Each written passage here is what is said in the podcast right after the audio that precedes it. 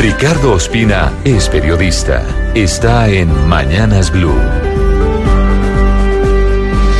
Son las 6 de la mañana y 22 minutos. Una de las grandes discusiones en Colombia sobre el modelo económico de desarrollo se originó en torno al uso del suelo y del subsuelo para la explotación y exploración minera y de hidrocarburos. Las consultas populares se habían convertido en el escenario ideal para que sectores políticos impulsaran a las comunidades a tomar decisiones, la mayoría de las veces cerrando la puerta a que multinacionales petroleras o mineras pudieran avanzar en proyectos en sus zonas, argumentando daños irreparables al medio ambiente. De esa forma, en Cajamarca, Tolima, con Anglo Gold Ashanti, que pretendía extraer oro, en Arbeláez, Cundinamarca, en Pijao, en el Quindío, en Jesús María, en Santander, pero también en Tauramena, Casanare, en Cabrera, Cundinamarca y en muchos otros sitios, o se habían hecho o se preparaban consultas para que las comunidades vía ese mecanismo de participación popular frenaran la explotación y exploración petrolera en otras ocasiones.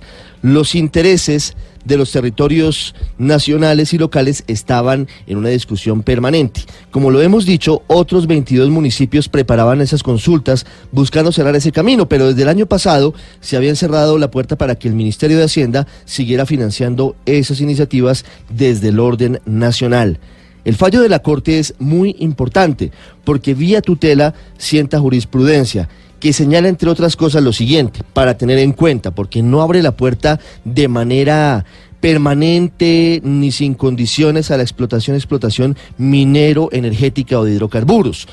La Corte dice que los intereses de los territorios locales no pueden estar por encima de los intereses de la nación. Recuerda que el Estado es el dueño del subsuelo y el caso particular que estudia es el de Cumaral en el Meta, en donde el año pasado salió adelante una consulta que prohibió a la multinacional Mansa Robar, que tiene una parte hindú, sacar adelante ese proyecto de explotación de hidrocarburos a través de un fallo del Tribunal Administrativo del Meta que había avalado la pregunta en cuestión.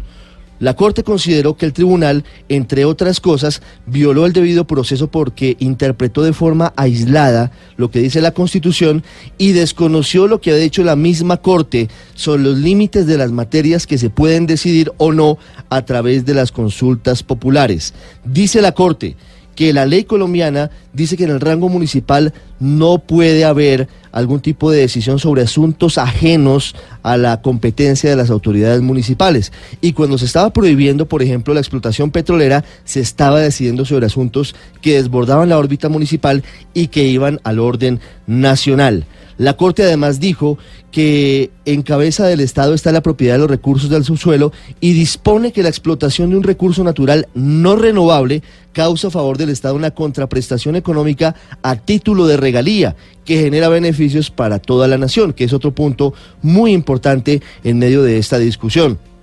Y hay otra parte fundamental, y es que la Corte no cierra la puerta a la consulta popular, pero dice que actualmente no hay mecanismos idóneos para sacar adelante esa pregunta. Dice textualmente la Corte, este mecanismo de participación, habla de las consultas, no puede ser utilizado para prohibir actividades de extracción en un determinado municipio o distrito. Es un fallo muy importante, un fallo bastante complejo, pero en lo que tiene que ver con la posibilidad de acompasar unas y otras cosas, habla de un principio muy importante, que es el de coordinación y de concurrencia entre las autoridades nacionales y las autoridades locales. ¿Cuál es la orden? Le ordena a la Corte al Congreso que urgentemente legisle y cree mecanismos que sean idóneos para que las comunidades participen en las decisiones sobre este asunto. Le ordena a la Agencia Nacional de Hidrocarburos poner en práctica procedimientos que permitan esa coordinación y concurrencia con las entidades territoriales para definir y determinar las áreas para la exploración y explotación de hidrocarburos. Y para concluir,